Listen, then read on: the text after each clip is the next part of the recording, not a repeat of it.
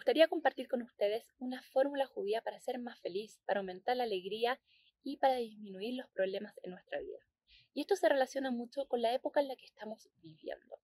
Pronto se acerca el 9 de Ab, Tisha B'Av, que es un día en que ocurrieron muchas tragedias para el pueblo judío.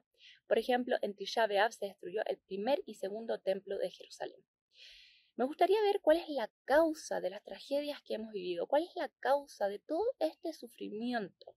Y para eso tenemos que irnos a la causa, a la raíz. ¿Cuál fue el primer 9 de Ab? Muchos saben que el primer Tisha B'Av fue cuando Moshe mandó espías para ver Israel antes de conquistarlo.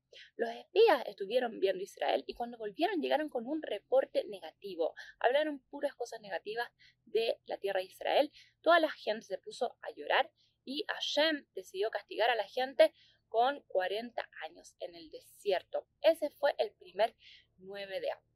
Pero, ¿de dónde sale el número 40? Es decir, sabemos que Dios siempre castiga medida por medida, así son las consecuencias, tiene que ver con el acto que la persona hizo. Y si uno cuenta las palabras negativas que hablaron los espías sobre Israel, uno no encuentra 40 palabras. ¿De dónde sale el número 40 entonces? De los 40 días que estuvieron espiando Israel. Y acá está la respuesta. Y es que las palabras negativas empiezan mucho antes de que las palabras salgan de tu boca. Empiezan cuando tú estás espiando negativamente a los demás o a las cosas o las situaciones.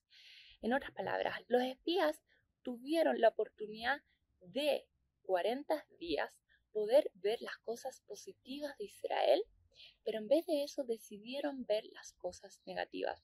Y obviamente, entonces las palabras que iban a salir de la boca de ellos fueron negativas.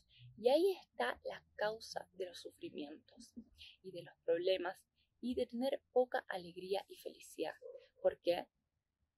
Porque obviamente cuando nosotros nos enfocamos en las cosas negativas, eso en sí aumenta el sufrimiento. Eso en sí nos hace ver problemas donde tal vez no los hay. Y puede ser que si otra persona que está viviendo tu misma vida, si pudiese estar en tu vida, tal vez no vería esas cosas como problemas, tal vez los vería como oportunidades.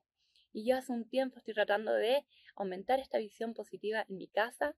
Hace unos meses, cada vez en la mesa de Shabbat le pregunto a mis hijos qué es lo que más les gustó de la semana. Y los estoy tratando de entrenar a tener esta visión positiva. La semana pasada salimos a pasear y fuimos a un parque y cuando volvimos del parque, una de mis hijas espontáneamente, sin que yo les preguntara nada, y dijo, mami, yo quiero partir diciendo qué fue lo que más me gustó del parque. Con esto vemos que esta visión positiva se puede entrenar en nosotros mismos y también podemos entrenar a nuestros hijos.